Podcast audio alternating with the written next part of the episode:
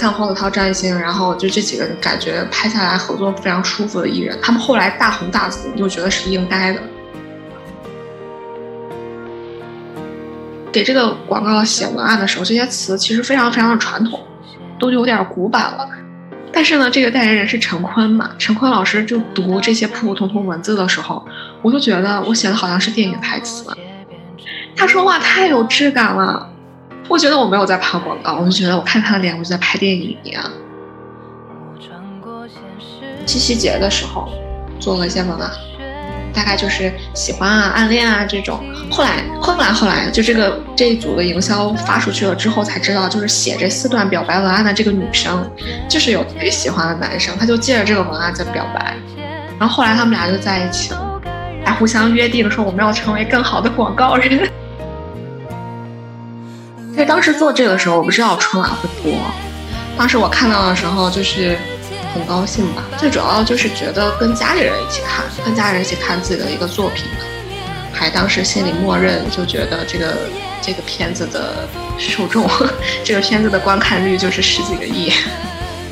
但是我觉得我最感动是什么？就这个片子放完，我就拉着我家里人看，看完了之后，我妈妈偷偷问我一句，说是不是很辛苦？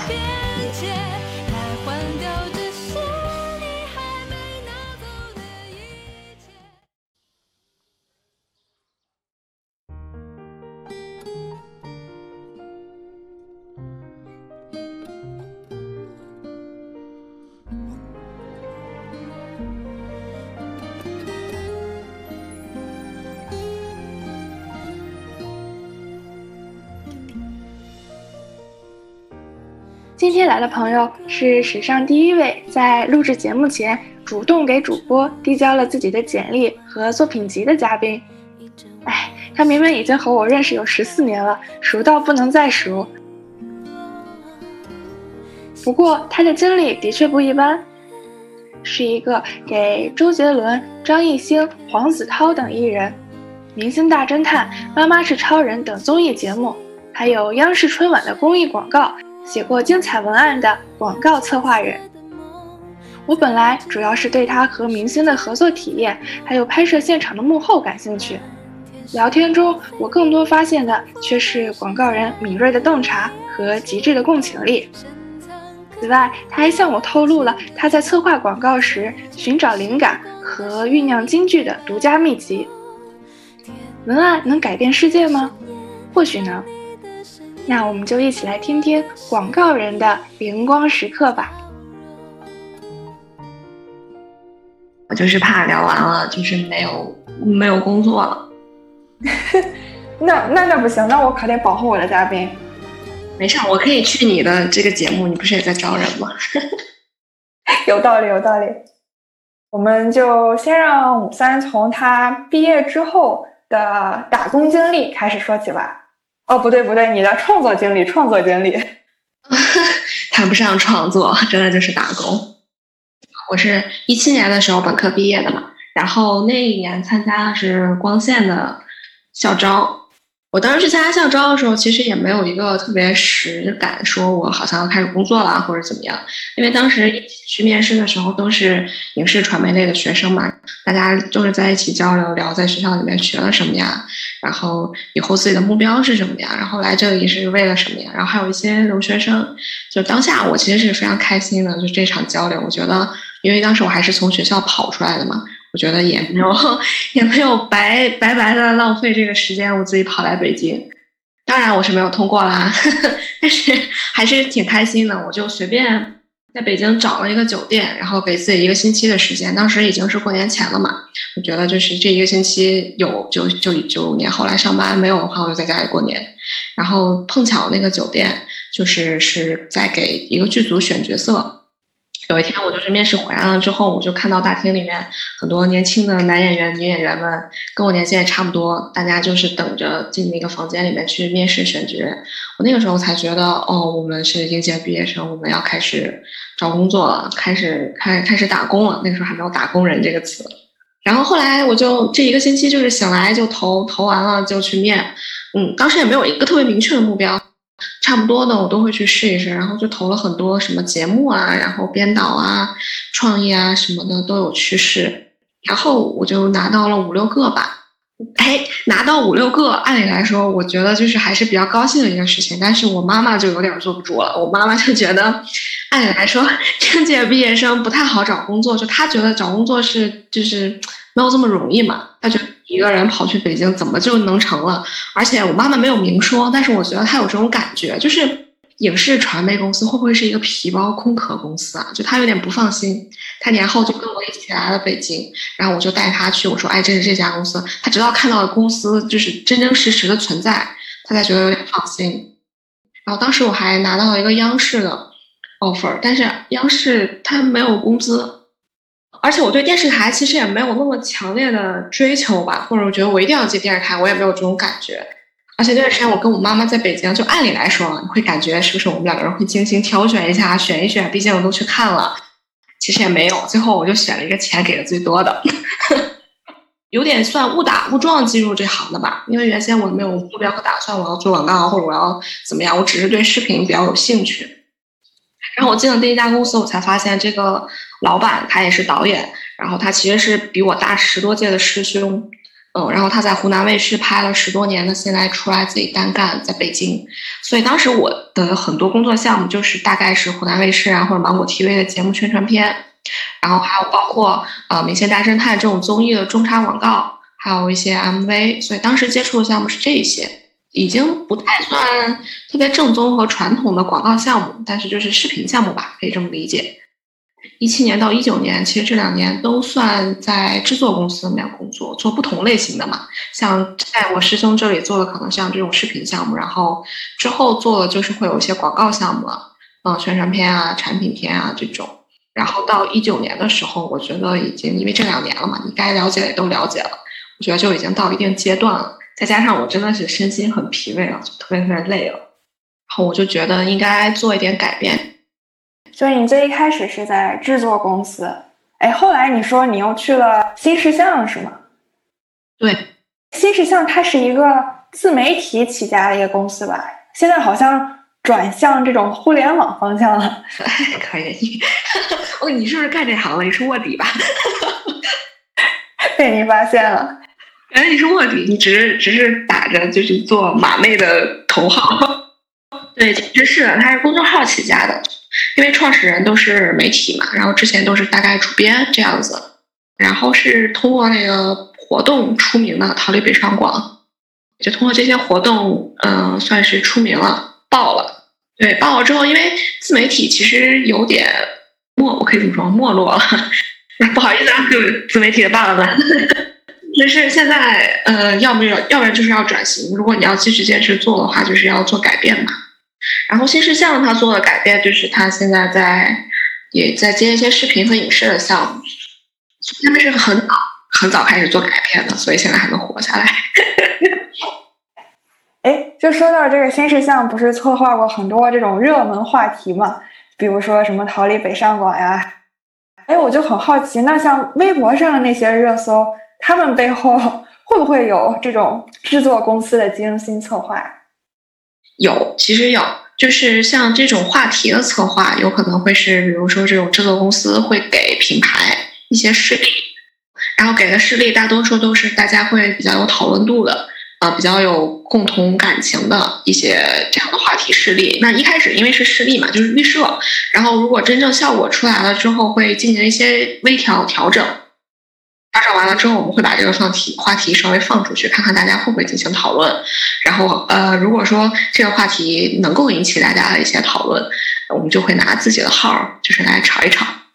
如果说跟自己预设偏差不太大的话，大概是这么一个操作吧。然后，如果说嗯偏差比较大的话，因为嗯微博上也有很多自己的号，就是不是我的号，就是他们自己本身嗯会关注一些艺人嘛，艺人是比较利于。产生热门话题的，他们会关注艺人，他们呃关注艺人的一些采访啊，或者关注艺人就是综艺节目里面的一些表现啊，然后通过他们的话以这个为切口，会谈一些也是大家会共同关注的一些问题啊，比如说什么辛苦啊，交不交朋友这种其实日常的话题。那像我们说，可能我们只能跟朋友，就朋友会跟你讨论一下，但是像如果是以明星为切入口，或者说以这些号，这些号本身也有自己的粉丝量嘛。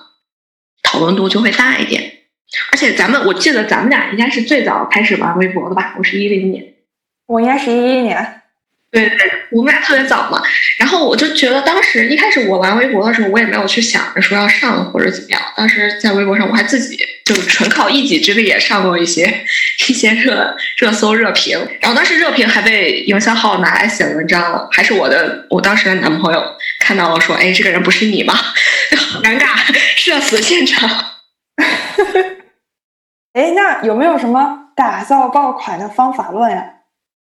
方法论啊，哦，我说实在的，其实我这边没大有，因为微博热搜这边就是按工作岗位或者部门上来说，他们应该大概是品牌传播、传播营销，对他们会负责，我们顶多是帮他们想一想，就是嗯话题啊，就大概这个东西怎么样会引起引起大家的关注。有没有那种情况，就是无心插柳柳成荫，就是莫名其妙这个话题就火了？有，其实沈梦辰那个有点莫名其妙 就火了。沈梦辰那个就是现代人交朋友有多难。其实之前就是给品牌或者是广告这方面策划的那些标题，会多多少少啊，就可能也是我们的一个思考惯性，多多少少会带一些，比如说品牌爸爸们的名字啊，就是有可能这个品牌不一定是全的，但是有些通用字或者一些方法小技巧，把他们的品牌嵌入这个话题里面，你懂我意思吧？但是就是反而这样没有爆，就是一些是他们随机可能聊的一些一些东西才会爆，但是爆的可能是比如说是沈梦辰，或者是报的是这个节目，然后大家关注到这个节目才明白哦，里面赞助的爸爸是谁，就有点拐弯了。所以我们当时一开始想话题的时候，就有点想把品牌直接嵌进去。哎，你之前还说过，说媒体人都有一个做自己的十三幺的心愿，我感觉是因为。像媒体，他们可能我理解啊，就像他们不管是采访也好，或者怎么样也好，他们去嗯进行采访的时候，多多少少也是带有一点目的的吧。就比如说这一期，他们肯定也会定一个主题，那我要问的嘉宾出来的节目出来的这个话和结果，一定要跟我这个主题是相扣的，一定会想办法让嘉宾说出他想说的话。嗯，就自己其实已经带了一套这种价值观的预判去的。你是不是就也很想做这样？对，对，其实其实你说我这个节目不就是一个低配版的十三幺吗？只不过我的目标是做成一百一十三幺，希望自己能一直做下去吧，就是期数比较多，对吧？所以就一百一十三幺给它加个一百。哎，或者说就是这种就是做内容创作的人，是不是都想有一天可以 solo 呀？是。肯定呀，我觉得多多少少，尤其你像我，我大学学的又是影视传媒嘛，你你那个时候去问大家，大家肯定就是没毕业之前或者没有真正工作之前，大家都想说我要做自己的片子，就是传达出来的，不管是节目也好，还是视频也好，能传达出来一些自己的非常干脆的一些想法，不太想要很多爸爸来干涉。对，哎，那你有考虑创业吗？或者就是出来单干，成立自己的一个工作室？考虑了，挺早之前就考虑了，就是做着做着会觉得，哎，好像有这个可能，哦，然后再包括我自己接项目的时候，也是有的时候找到我，我会自己组一个小团队，把自己的朋友啊，当然也是自己的朋友，小小团队，大家去接，把这个东西做成，就觉得，哎，是不是有可能接更多的项目，挣更多的钱？自由度也是会高一点，而且我觉得可能归根结底是当时，嗯，大家都是朋友嘛，然后比较熟悉，工作起来就比较舒服。但是可能在北京不太现实吧，顶多就是接项目的时候会会这样爽一下。哎，那这么说，你就是如果单干了，就可能不一定在北京了，对，可能会回青岛吧，大概率会回青岛。挺好的，你看李雪琴这不也是回铁岭了吗？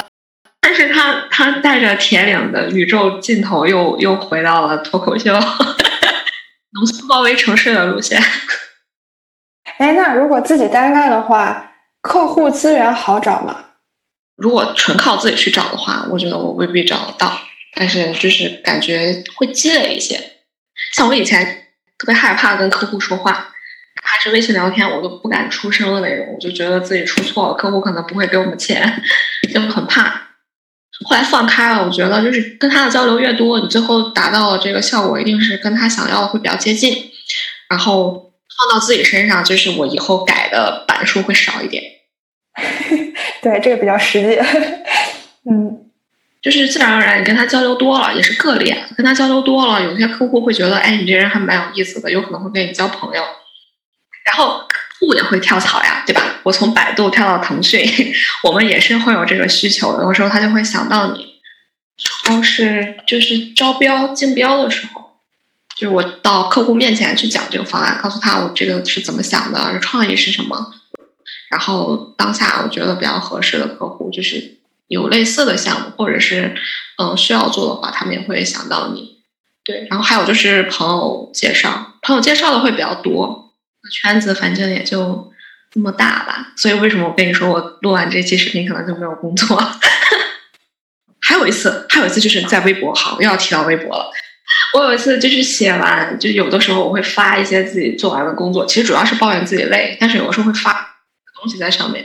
然后关注我的，我不是之前也追星嘛，然后有一些认识的朋友，他们到艺人工作室去工作，他们就会说：“哎，那你能不能帮我们也写一写啊？感觉还那什么，也有自己找上来的。”嗯，还得看之前的积累。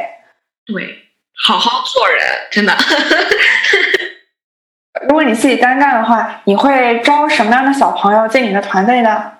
其实我主要就是很好奇，你觉得一个好的广告人他应该具有哪些特质呢？嗯，因为我觉得工作下来，自己一个最直观的感受，最累的就是沟通。就其实你真正执行起来做这些东西就没有特别难，这大家都会拍，对吧？大家都会剪，会想。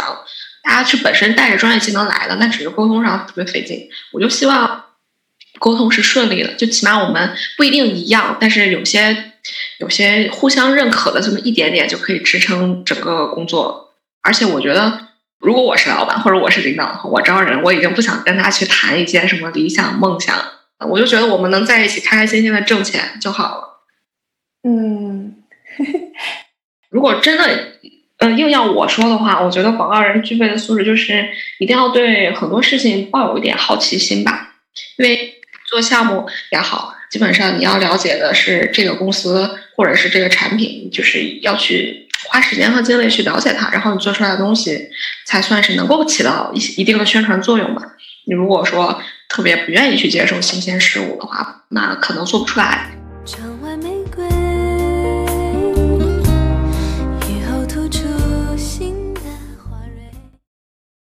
广告它都分为哪几大类呢？如果是从内容上来讲，因为我看了你的，我看了你的作品集啊，我自己总结了一下，我觉得好像有一类是就是可能是给这个艺人或明星他们的一些歌曲啊，或者是上了综艺节目的宣传，还有一类可能就是公益广告，就比如说你之前帮春晚拍的那些，然后还有就是一些企业文化的宣传，对吧？对对。哇塞，小朋友们听到了吗？这就是学霸的总结能力。大概广告的话，会有品牌广告、产品广告、创意广告。创意广告的话，就是它的形式会比较有意思一点，像病毒啊这种。然后有可能会在综艺或者影视剧里面有中插、尾插广告。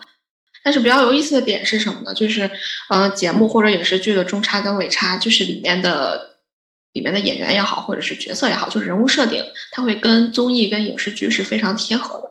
就是你感觉好像不是特别的突兀，你在看电视剧的时候突然蹦一个广告出来。形式的话，现在广告的形式也会有，嗯，MV 啊，就有时候不一定有艺人，嗯，比如说滴滴他们就挺喜欢拍 MV 的，还有偏自录偏一点的这种，然后还有动画。然后宣传的话，就是像你刚刚说的，有企业的宣传。公司的宣传、产品的宣传，然后像艺人这种就有点偏他们的个人形象宣传。来说说你都帮哪个艺人 宣传过形象？形象，形象，反正最早最早第一个接触的艺人其实是黄子韬。黄子韬太有意思了，拍他的时候一七年嘛，当时他就是刚回国。嗯，然后他的黑点还是特别多的，然后在他身上也有争议。当时他是给一七年快乐男生代言，然后他是我接，真的是我接触的第一个艺人。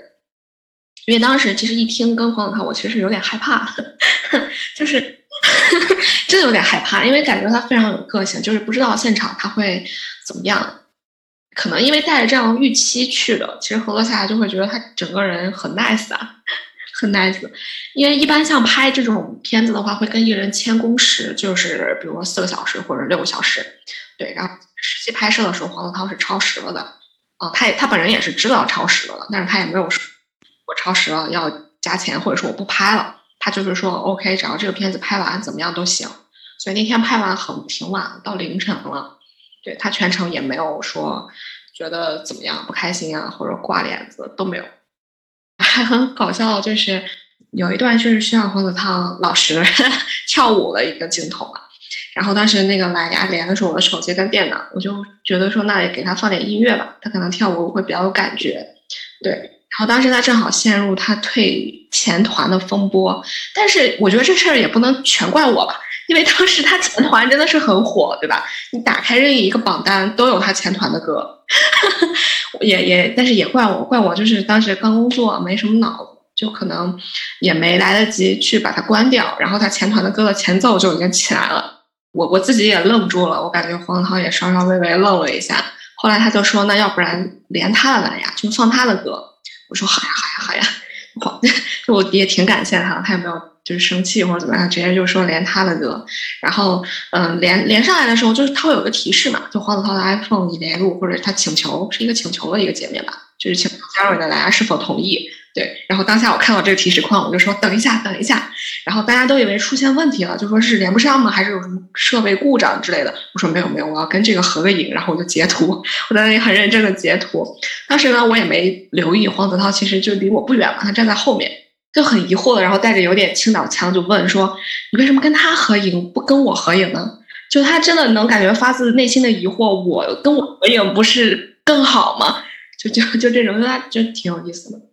那你和黄子韬最后合影了吗？没有，因为结束的时候特别晚了，我只想睡觉。哎，所以那个宣传片你主要负责的是文案对吧？嗯，文案跟视觉的。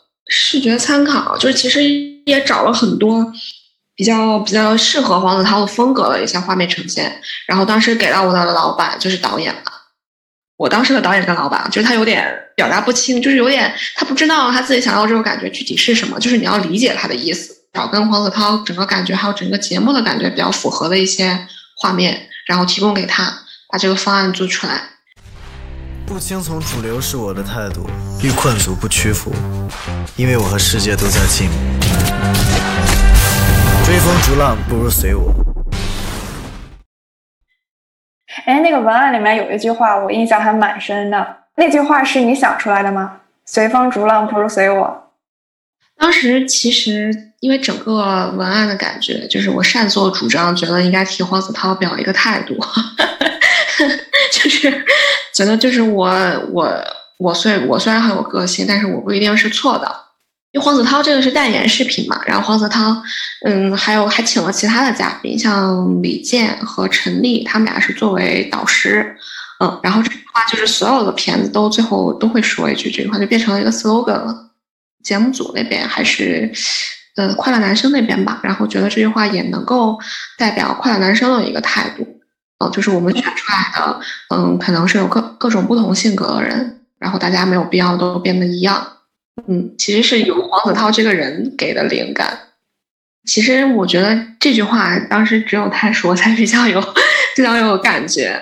对，其实后来我嗯，因为这句话李健跟陈丽也都说过嘛，陈丽也算自己的个性的，他们说的感觉跟黄子韬的感觉就是不太一样。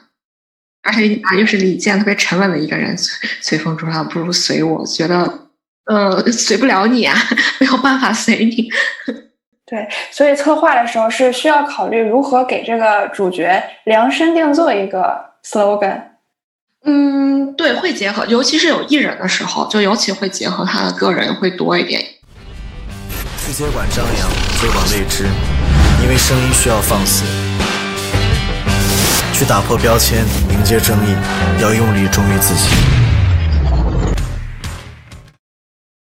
哎，然后你还合作过张艺兴老师，哈哈，张艺兴老师，张艺兴老师其实那个项目特别的小，是腾讯地图，腾讯地图导航语音包嘛，他其实出演的就是呃，就需要用到他，就是他的声音嘛。然后用他的声音做一点像口播形式的广告，然后就给他想想词，嗯，想文案，这个就是活特别小，就是站在制作公司的角度讲，跟站在他本人艺人的角度上讲，其实都是一个特别小的一个活儿。当时张艺兴老师，张艺兴老师还在韩国，就是我们的同事还要到韩国去给他录音。当时我没有在现场，但是是同事去的。去完了回来之后，我就跟他八卦，我说张艺兴老师配合吗？因为这个活儿确实是挺小的一个活儿。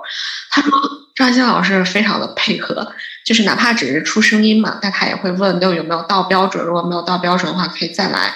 而且当时张艺兴的工作人员应该就是有在录制的现场，应该就是有在嗯核实一下时间啊，就工作上的问题。就其实这段时间是不录音的，对吧？就是在休息。张艺兴在干嘛呢？他在练琴。平常艺人如果说休息的话，你想他玩玩手机啊，或者干嘛都非常正常，对吧？他的休息就是练琴，就是我觉得他把努力刻在了骨子里，真的，真的是努力努力再努力的本人。我说过，我妈认为我是下一个迈克尔·杰克逊。啊，我也说过我要带领华语音乐走向全世界。你说我为什么这么努力啊？如果你跟我一样吹过这么猛的牛。你也得努力，而且还得努力努力再努力，你说是不是？对他练练练琴，还会起来练一练跳舞，就是他的休息就是就是被这些东西给填满了。但是我觉得他努力是很有用的。你看今年春晚，他那个节目就是很好，他认真的有点格格不入了，但是很好。对，时代还是需要这样的人。对，而且我没有觉得说努力这件事情就变成一个。可以嘲笑或者觉得不应该提的一个点，大家就应该努力，对吧？对，哎，然后我还去看了何炅和鬼鬼的那个《明星大侦探》的那个广告，那是我写的第一个案子，你真的太会看了。你要设计那些对话吗？还是也要设计一些镜头语言？都要设计。这其实是我的面试题目，我给的时候是一个大概的一个方案，然后还给了一个分镜。现在看来不太专业的一个分镜，但其实就。最后这个效果好像跟当时给的也大差不差吧，就给我印象挺深刻的，特别是那个 之前那个暴躁的卷发和之后柔顺的那个直发的那个鲜明的对比。你你不觉得生硬是吗？嗯，其实我觉得有一点点的尬，但是我在想，这可能是甲方爸爸的一些要求，所以你不得不那么写。不是不是，是我当时的能力问题。第一个案子真的是第一个。哎，那撒贝宁给汽油代言的那个是你写的吗？是。哎，那这些广告在拍的时候，你会去现场吗？有的时候会，黄子韬的去了，嗯，何老师的跟撒贝宁，因为当时在长沙，就基本上现场能去的时候，因为早早年间我是觉得我要学习，然后早年间我还觉得我希望以后能当导演的时候，就是有机会想去现场。这些经历还是挺有意思的。对，然后我还想再实名表扬胡可老师。那个是《妈妈是超人》的节目宣传片，当时就是因为他，呃，是四组吧四个妈妈带着自己的孩子拍，在现场拍这个宣传片。当时胡可就是他还带着两个孩子，他带的那个小鱼儿跟安吉，这两个孩子都不是特别大，但是你能感觉到就是在现场准备要拍的时候，就是我们写的之前的一些对话呀、一些设计啊、情景啊，就是很能明显感觉到胡可之前是给自己的这个孩子是有提前预习过的。而且当时他的设定是他需要穿着高跟鞋跳来跳去的嘛，后当时现场也没给他准备垫子，他真的穿的细高跟儿就在地上就扎扎实实的跳啊，怎么怎么样的。然后也是他也是排到夜场了，也是挺晚的。而且就是这两个孩子，我真是觉得胡可教的特别好，他们两个特别特别乖。小院哪怕哭了，只要胡可一说等会儿再哭，不准哭，他就真的不哭。也能看出孩子和妈妈之间就非常亲密而非常有默契。好紧张啊！不用紧张，有我们在呢。就是因为有你们在，我才紧张。而且原先会觉得胡可是主持人嘛，就是对于演绎这方面，就是可能没有太觉得是不是会有点问题，因为那个片子特别特别的跳，就他是妈妈，但他也是一个特工，对，非常非常跳跃。然后，但是他演的就很好，就是。就给给眼神的时候，我感觉他好像相信自己是特工，就很相信自己的角色。我是一个王牌特工。撒贝宁那个片子也是，撒老师一本正经，对，就一本正经觉得他自己在执行一个非常非常重要的任务，对吧？而且当时旁边那个女嘉宾，就是她那个语气是有点意志片那种感觉，特别夸张嘛。哦，我的老伙计什么什么的，他就他 也能接得住。而且当时写这个时候，我也觉得稍微有点夸张，有点意志片啊什么的。我就为什么让旁边的女搭档去演，就是担心夏老师可能没有办法放的这么开。到后来我才发现是看错了，而且后来节目里放了多开啊！哦 my god！这不是敌人知道会沉默，组织知道会流泪的护车神器吗？用了它，我的车腰不酸了，腿不疼了，跑五圈马栏山都不费劲儿。终于找到适合我的角色了。我我感觉有可能这个片子释放了他的天性。然后你就是感觉像像黄子韬、张艺兴，然后就这几个感觉拍下来合作非常舒服的艺人，他们后来大红大紫，你就觉得是应该的。好了，说完这一趴，我们可以说一说一九年你帮春晚拍那个公益广告。哎，我很好奇，这样的制作是不是都特别大手笔？毕竟是央视的广告。已经在广告这个这个这个感觉里面是制作跟团队是算比较大的。我反正我待过的应该是最大的。哎，那这个广告的场景虽然是春节，但肯定是要提前个提前个大半年拍吧？对对。哎，那可是那个时候全国上下还没有开始给春节张灯结彩，所以那个布景不需要额外花一些功夫啊。嗯，对，是在棚里面自己制的景，就看起来特别像实景，对不对？实际是在棚里，然后是老师花了很多功夫、很多心思。就是我们当当时提前去看这个场景的时候，我就觉得哦是要过年了，就这个景做的非常好，非常逼真，也是非常优秀的美术老师。嗯，老师在钱挣的也是很多啊，恭喜老师。这算道具老师吗？还是算美术老师？美术老师。哎，那演员都是素人吗？嗯，不是，演员就除非是特定的，比如说像官兵，就这种特定的职业是不允许用演员去演的。但是其他的，你像就是一起什么是孙子啊、小孩啊、老人啊，这是挑精心挑过的演员。我还以为是素人呢，你知道，我还想问你，如果我想演，怎么能被选上？只要客户爸爸选你，你就可以上。当时其实演员还蛮多的，然后每一个演员基本上都是要提报的时候提报了很多很多人，然后要选，然后就是他们也是每个演员都过过，都挑过的，包括那个小胖子，我觉得小胖子是选的最成功的。还以为是从哪个小学随便拉来的，没有没有，他特别可爱，你觉得吗？然后那个京剧演员是特定的。然后兵哥哥啊，兵哥哥真的我觉得特别震撼。就是拍兵哥哥的时候，当时那个场景是非常冷的嘛，有冰，对吧？当时就是拍想表达的画面的感觉是，就是大家齐心协力，又又是当兵的兵哥哥会给人民一点安全感嘛，这种感觉。然后大家一开始会觉得画面冲击力不是特别的强，就觉得大家只是呃形式上面的一起共同使劲儿啊，这种表情啊，觉得还不太够。后来他们就把上衣给脱了，就露肌肉了嘛。真的就是不光是肌肉上的震撼，就是他们也很让我震撼。就当时其实保暖措施也做得很好，但是他们就是兵哥哥是无条件信任你，无条件配合你的，让我们干嘛好脱衣服好，大家是有队长带着的。当时在现场说立正脱，大家就脱。我第一次见这么多男人在我面前脱衣服。当时拍完了之后，他们的那个队长是队长吗？我也不太记得他的那个头衔了。他说来立正。然后说鞠躬，跟大跟所有工作人员说辛苦，然后就特别特别整齐。大家所有兵哥到场的时候都是就是齐步走来的，特别整齐。最后他们鞠躬的时候，我就在场工作人员都自发的给他们掌声。对，这也不需要演员，他们本色出演嘛，本身就有那个气势在。哎，那你当时看到这个广告在春晚播出了，你当时是什么样的一个心情？其实当时做这个时候，我不知道春晚会播，我就。知道是春晚那段时间，春节那段时间会播，就是在什么电视啊什么或者是网上播。我没想到真的在春晚播了。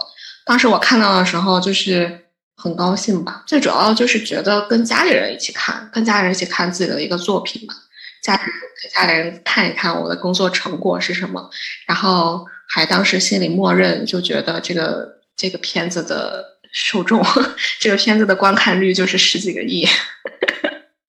哎，是不是那一刻也觉得家人能理解你的职业究竟在做什么了？就什么是广告业，什么是广告人？对对，以前我妈妈就觉得是你这些视频想怎么拍，就具体工作干嘛的，她其实也不太知道。而且早期的时候，我还是会跟她说我做了什么什么，我出差去哪儿了，拍谁谁谁。后来忙起来就不怎么说工作上的事儿了。但是我觉得我最感动是什么？就这个片子放完，我就拉着我家里人看，就把他们摁在沙发上给我看。看完了之后，我妈妈偷偷问了我一句，说是不是很辛苦？嗯，我说当然辛苦啊，妈妈，这是现实世界。而且有的时候跟我妈妈就是去看电影，有的时候影院前的贴片广告，有的时候运气好吧，会放到自己做的一些，然后我也会给我妈妈看。她当时影院贴片大概就十五秒左右，不会给看特别全。但是妈妈就是看完之后也说，哦，说哦你没有白忙。我说是啊，妈妈，所以我就是特别辛苦，然后钱从哪里来的呢？都是这样来的。哎，那你会特别认真的看这种电影或者视频前的贴片广告吗？会看，然后有的时候我还会问我身边的朋友，我说你觉得这个怎么样？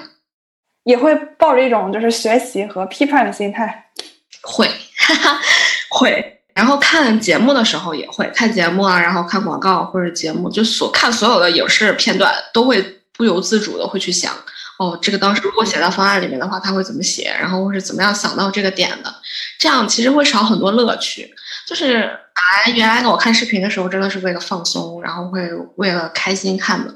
后来看着看着就不开心了，有的时候看到好的，我就会觉得，哎，我跟人家差距好大；有时候看到不好的，我就想说，天呐，有没有人审核啊？客户爸爸就让这个过了吗？你看你操了这个心，哎，因为怎么说呢，就是不好的不好的广告，就是大家都能看得到嘛。但是呢，大家印象呢就会觉得这个广告不行，广告就是为了噱头，为了宣传就不择手段，大家会会用这些词去评判。一个不好的广告，大概要靠四到五个比较好的广告去刷新大家的认知吧。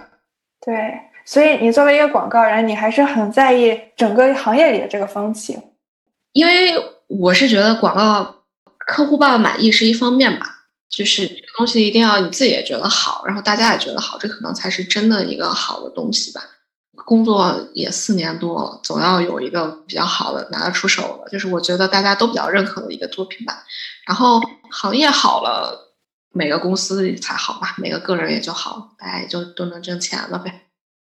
嗯，然后我还很喜欢的就是你给那个字节跳动拍的那个企业价值观宣传片。哦，我也挺喜欢的。不知道是不是现在企业宣传片就会走这样一种比较轻松诙谐。甚至有点自嘲了，这种风格会，大家会走。我觉得是沟通方式变了，就是以前企业宣传片喜欢讲我自己多牛逼，多做了一些什么样的哪些领域上面取得了什么样的成就，然后画面都是特别宏大的，然后这些词就说一些不明所以的什么追求卓越这种词，对吧？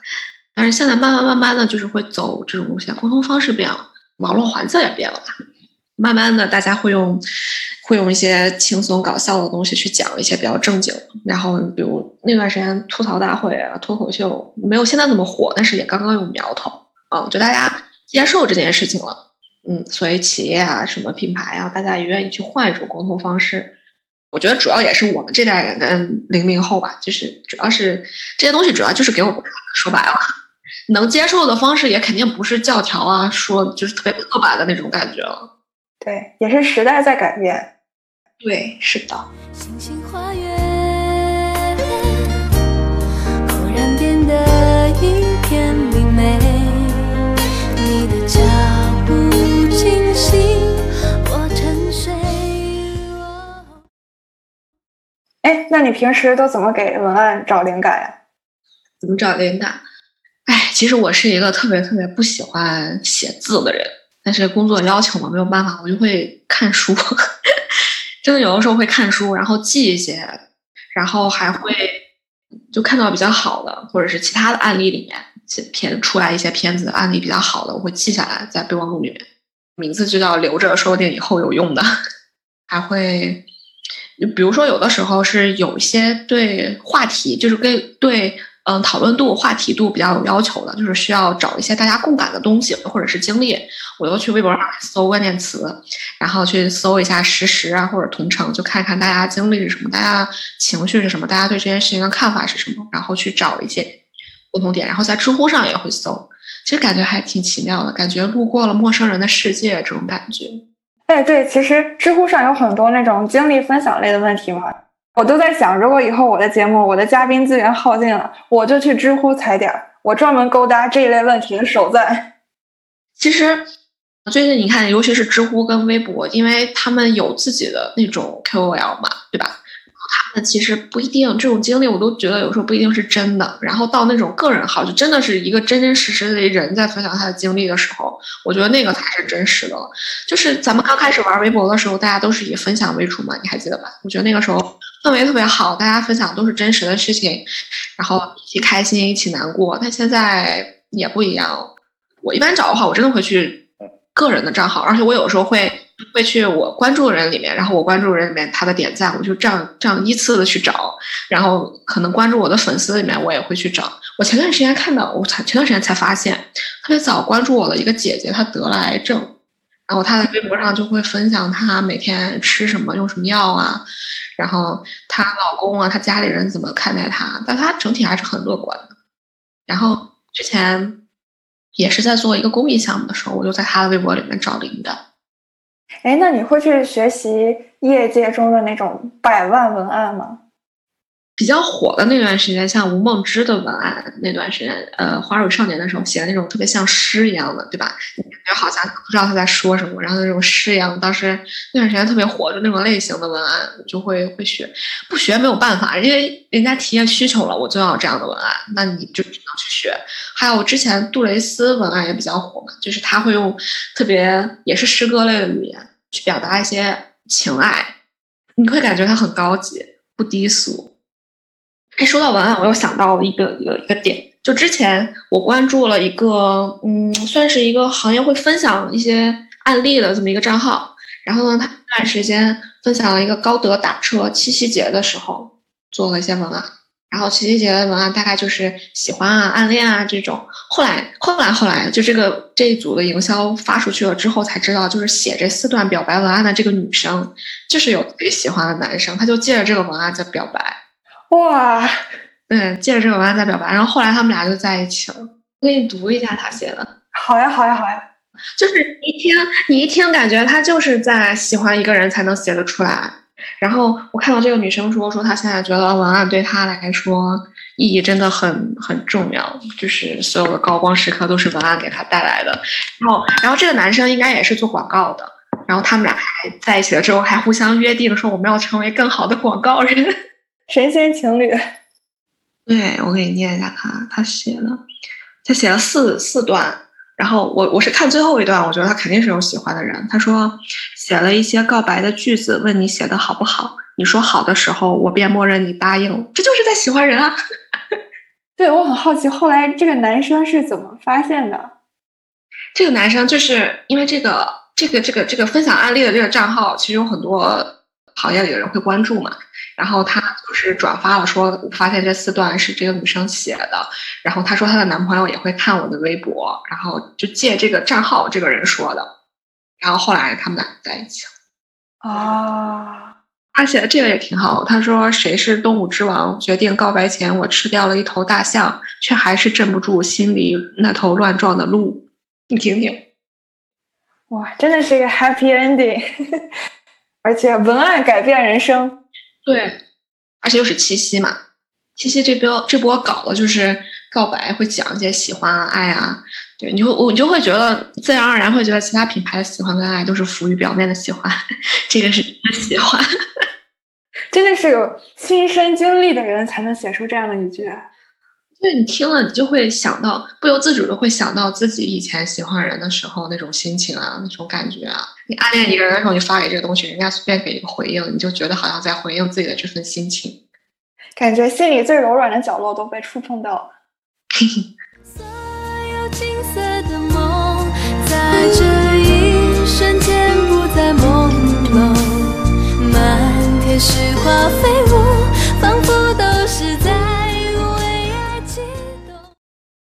那就你在广告业的这几年，你有观察到广告在内容上或者是形式上都有哪些趋势吗？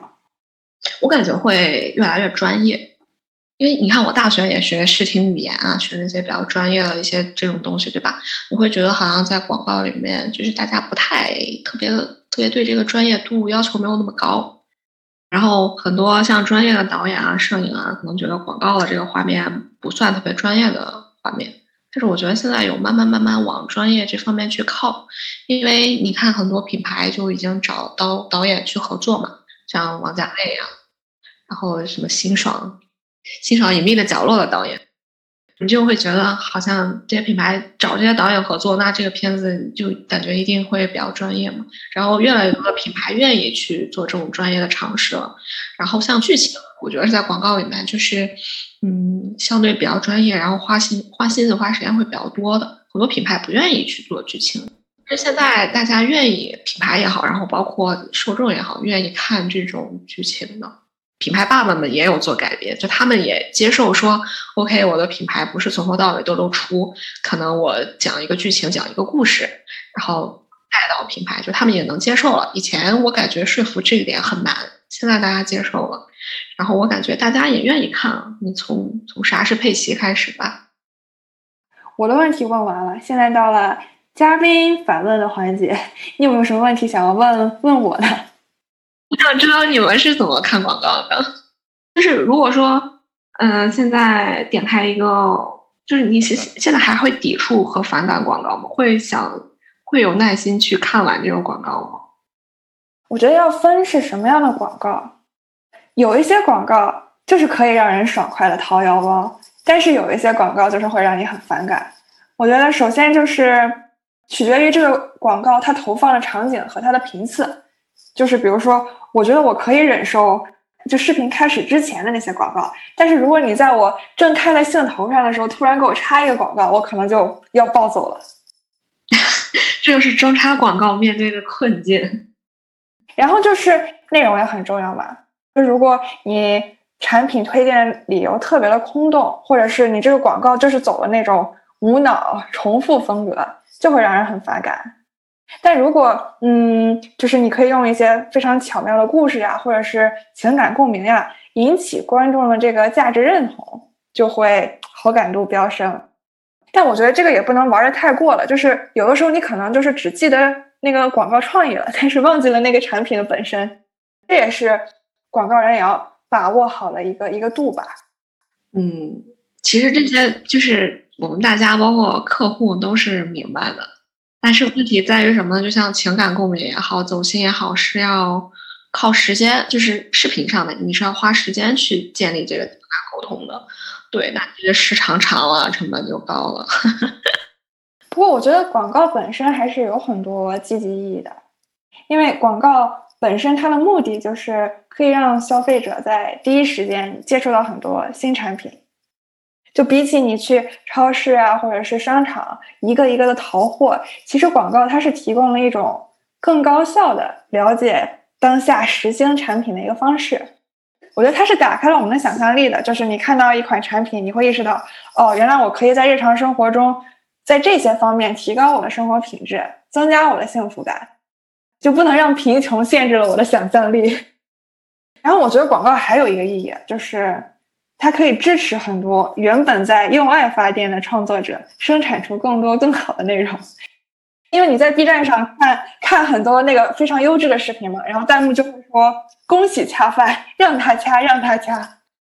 我哎，我我我明白，就很多其实我们同行里面吧，其实很多是就是靠广告挣钱，然后挣来的钱去做自己想要拍的一些东西。我之前我我看到我们一个师兄嘛，他拍广告拍了十年。然后觉得不行了，不是自己想要，他就去《流浪地球》的 B 组当导演了。对，就像我们刚刚说的，其实所有人，我觉得，嗯，搞我我也不能说我自己是一个创作人，但是我觉得任何从事创作行业的吧，都想有一点自己的东西出来。对，就是希望这个片子出来之后，只是给大家看我为什么要做这个东西，就聚焦在它本身，不会去讲。不会去想，如果我要做广告的话，不会去想这个东西到底大众会不会买单，它的流量到底是什么样子的，然后效果会怎么样，最后的收益额是什么，就希望纯粹一点，不去考虑这些。我觉得这应该是所有从事艺术行业的人的那种最终理想。爱情的钟，随着时光的声音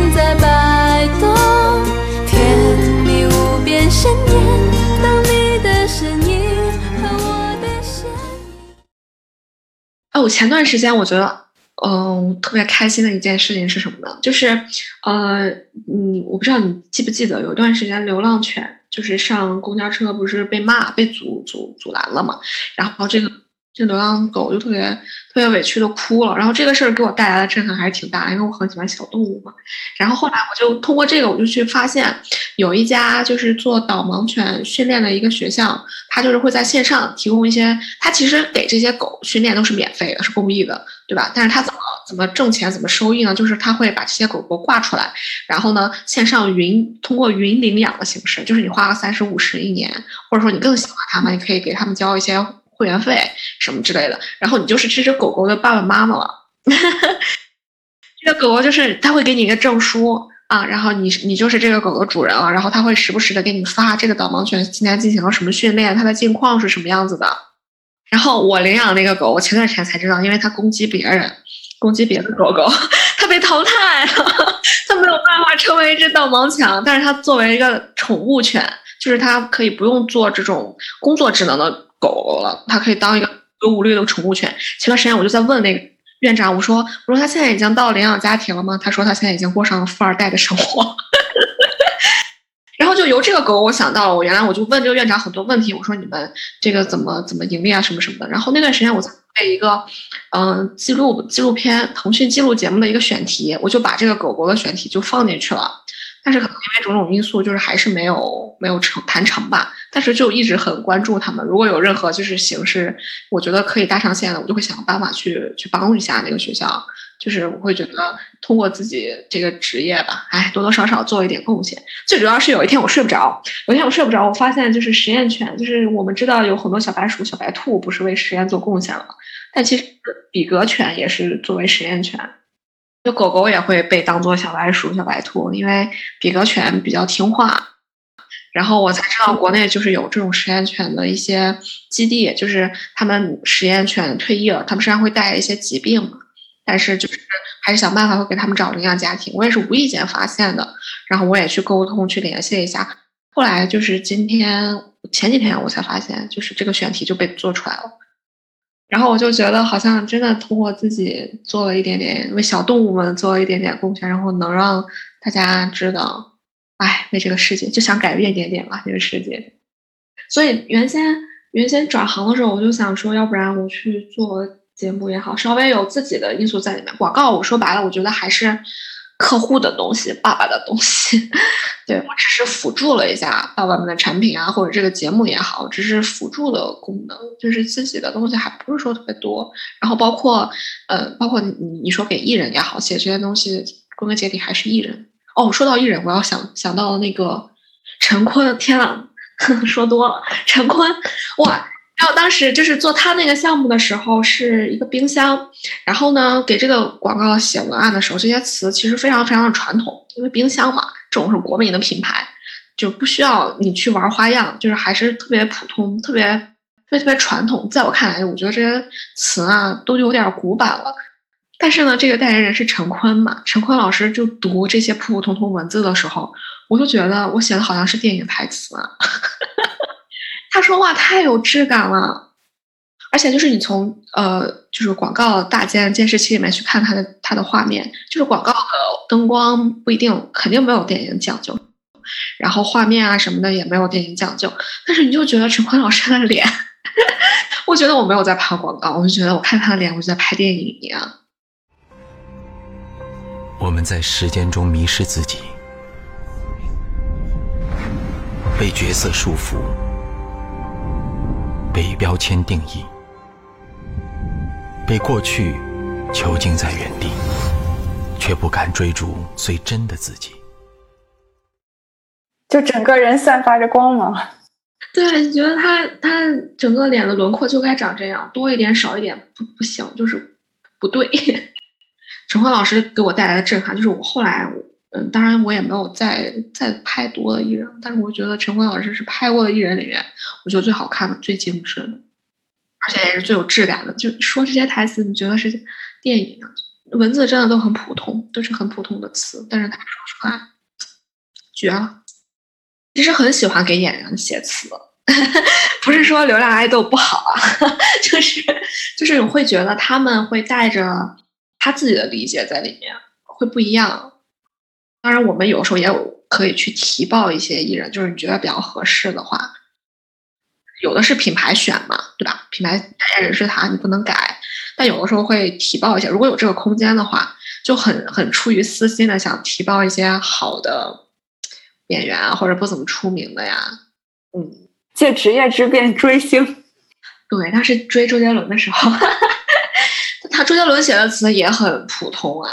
哎，现在想想就是很。当时我老板给我布置任务的时候，就说我们要给这就是灌篮写这个节目宣传片。我说好，然后就说加什么李易峰，然后可能林书豪吧。当时我说好好好，然后他说到周杰伦的时候，内心就在放烟花、放鞭炮。但是我表现出来了很淡定，嗯，好，收到，OK。哎，那当时具体写了什么呀？就是把他的音乐跟篮球做一个结合。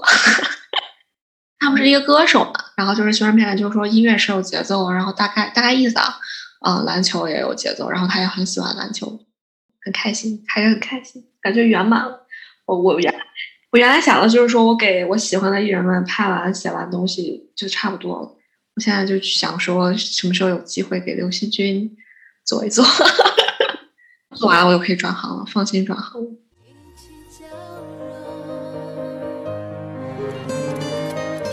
今天的节目就到这里，想要认识更多斜杠青年，就在喜马拉雅、小宇宙、苹果播客上订阅斜杠青年研究所吧。